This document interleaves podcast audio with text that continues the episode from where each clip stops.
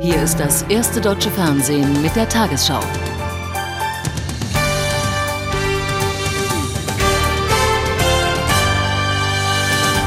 Guten Abend, meine Damen und Herren. Knapp zwei Wochen nach Beginn des Irakkrieges gibt es immer mehr zivile Opfer.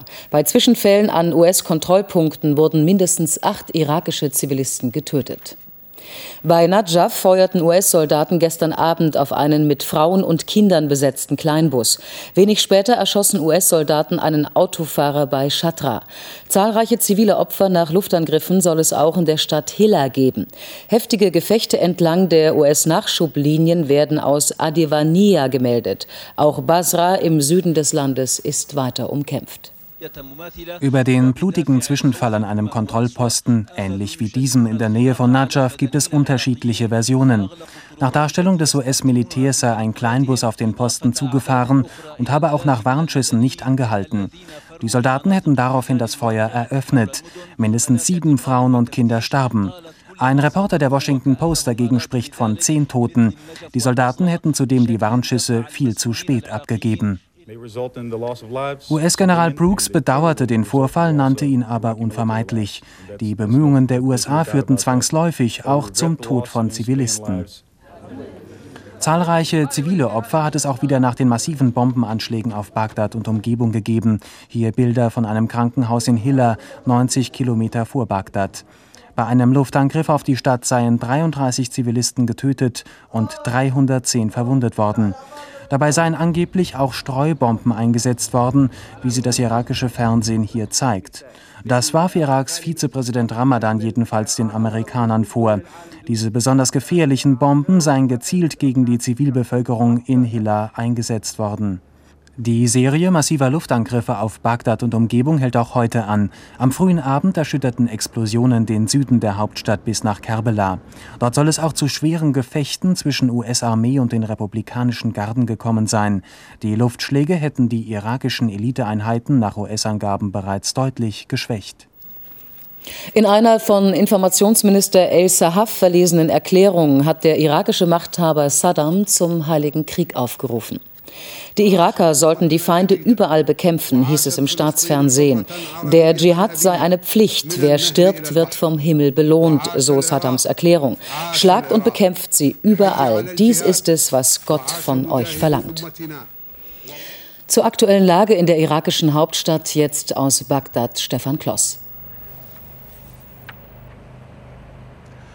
Glaubwürdige Informationen über den momentanen Kriegsverlauf erhalten wir berichterstattlich in Bagdad nur seltene. Stattdessen viel Propaganda von der irakischen Seite. Hier wird immer wieder gesagt, der Krieg habe noch gar nicht wirklich begonnen, so sagte heute Vizepräsident Ramadan. Man habe sich auf einen langen Krieg eingerichtet. Und damit zurück nach Hamburg zur Tagesschau. Im Nordirak haben US-Spezialeinheiten eine radikal-islamische Kurdengruppe vertrieben.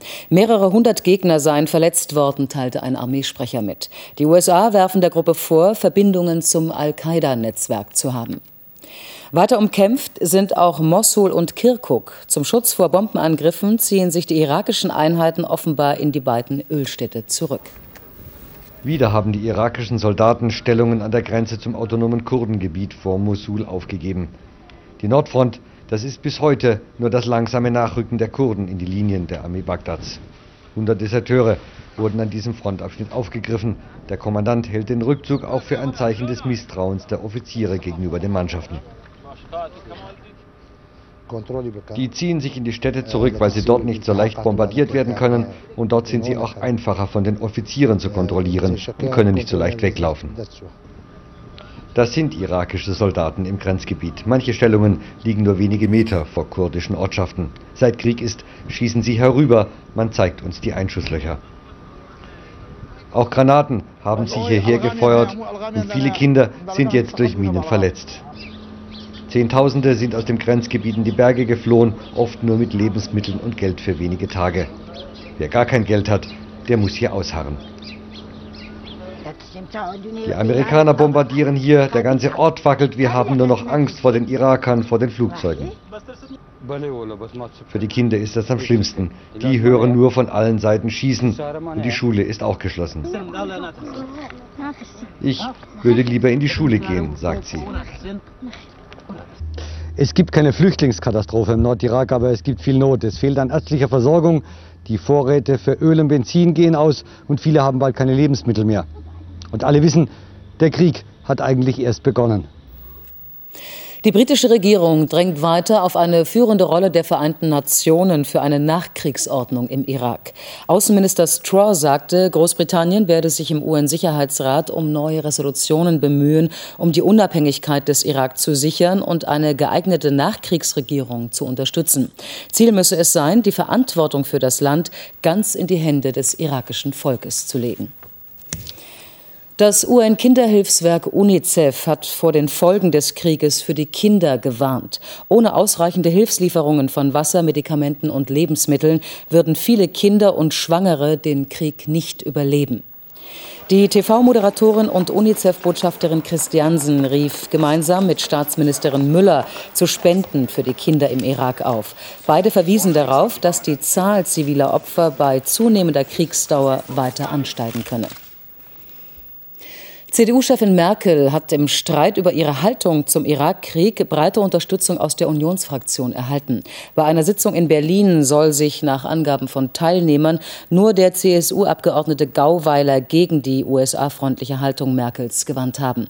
Der parlamentarische Geschäftsführer der Unionsfraktion Kauder hatte die jüngste Kritik aus den eigenen Reihen zuvor als Einzelmeinungen bezeichnet.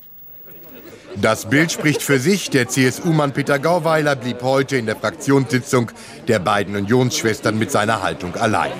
Kritische Anmerkungen zum klaren pro-amerikanischen Kurs von Angela Merkel, Fehlanzeige.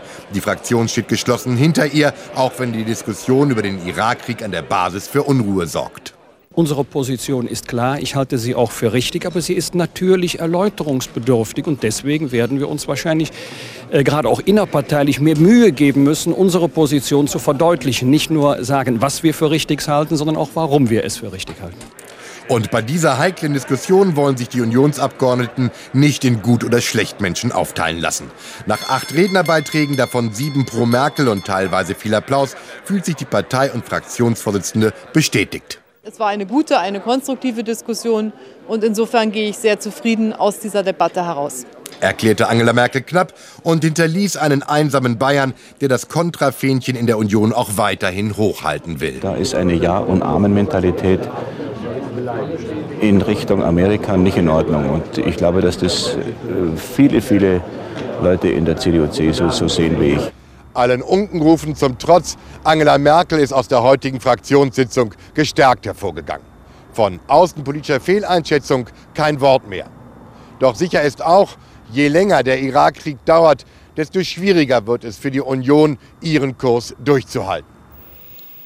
Deutschland wird keine Schnellboote zur Verstärkung einer Antiterrormission ins westliche Mittelmeer schicken. Verteidigungsminister Struck sagte, die Regierung habe nach eingehender Prüfung festgestellt, dass genügend andere Staaten Schiffe schicken würden. Die NATO hatte ihre Mitglieder um Schnellboote gebeten, um die Meeresenge zwischen Spanien und Marokko vor möglichen Terrorangriffen zu schützen. An NATO-Operationen im östlichen Mittelmeer ist bereits die deutsche Fregatte Augsburg beteiligt. Bundeskanzler Schröder hat heute in einer SPD-Fraktionssitzung noch einmal um Rückendeckung für seine Reformpläne geworben. Nach Angaben von Fraktionschef Müntefering zeichnet sich breite Unterstützung ab, auch wenn es noch Gesprächsbedarf in einzelnen Bereichen gebe. Die Vorhaben der Regierung waren auch Thema eines Treffens des SPD-Gewerkschaftsrates mit dem Kanzler. Im Ton verbindlich, aber in der Sache hart. Der Bundeskanzler will den Gewerkschaften bei den Sozialreformen nur im Kleingedruckten entgegenkommen. Die Linie kann nicht verändert werden. Man kann über Details diskutieren, das wird sicher auch geschehen, aber die Linie als solche wird durchgesetzt werden. Äh, und äh, ich hoffe, dass äh, unsere Freunde in den Gewerkschaften das einsehen. Eine trügerische Hoffnung, denn bei den Gewerkschaften sind die Fronten verhärtet.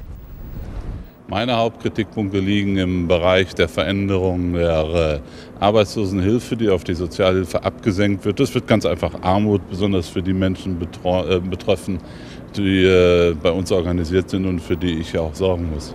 Die Gewerkschaften sind auch deshalb auf den Barrikaden, weil die Bezugsdauer des Arbeitslosengeldes auf zwölf Monate verkürzt werden soll.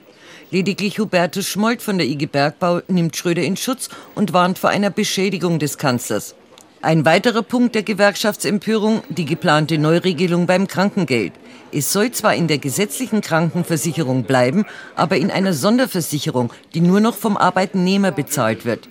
Die Regierung will damit den Krankenversicherungsbeitrag auf unter 13 Prozent senken. Die Gewerkschaft betrachtet das als einseitige Maßnahme zugunsten der Arbeitgeber. Zur Reformdiskussion jetzt noch einmal Reinhard Becker direkt aus Berlin. Ja, hier im Willy Brandt-Haus wartet man immer noch darauf, dass der Kanzler und der DGB-Vorsitzende Sommer vor die Mikrofone treten. Dass die Sitzung länger gedauert hat, liegt zum einen daran, dass durchaus scharfe, deutliche Worte gefallen sind vom IG Metall-Vorsitzenden Zwickel, liegt aber auch daran, dass über Außenpolitik geredet wurde und dass wirklich ernsthaft auch nach möglichen Kompromissen gesucht wurde. Und die zeichnen sich ab bei der Bezugsdauer des Arbeitslosengeldes möglicherweise durch eine längere Übergangsregelung und zeichnen sich auch ab im Bereich des Kranken Krankengeldes. Wir erwarten hier jeden Moment den Kanzler. In den weiteren Sendungen werden wir dann äh, berichten, wie sich der Kanzler und der DGB-Vorsitzende geäußert haben. Damit zurück nach Hamburg. Das Hamburger Bernhard-Nocht-Institut hat das erste Mal bei einem deutschen Patienten das sogenannte Coronavirus nachgewiesen, das als Erreger der Lungenkrankheit SARS gilt. Nach Angaben der Forscher bestätigte sich damit der Verdacht bei dem Rentner mit 99-prozentiger Sicherheit. Die Ansteckungsgefahr in Deutschland schätzen Experten jedoch nach wie vor als gering ein. In der Lungenfachklinik im nordrhein-westfälischen Hemer wird der 72-Jährige seit über einer Woche auf der Quarantänestation behandelt. Einige Tage nach seiner Asienreise, unter anderem nach Hanoi und Singapur, hat er über Husten und starkes Fieber geklagt. Labortests im Hamburger Tropeninstitut haben nun nachgewiesen, dass der Patient mit dem als SARS-Auslöser geltenden Coronavirus infiziert ist. Das bedeutet natürlich, dass äh, jetzt der erste Europäer oder der erste Deutsche infiziert ist.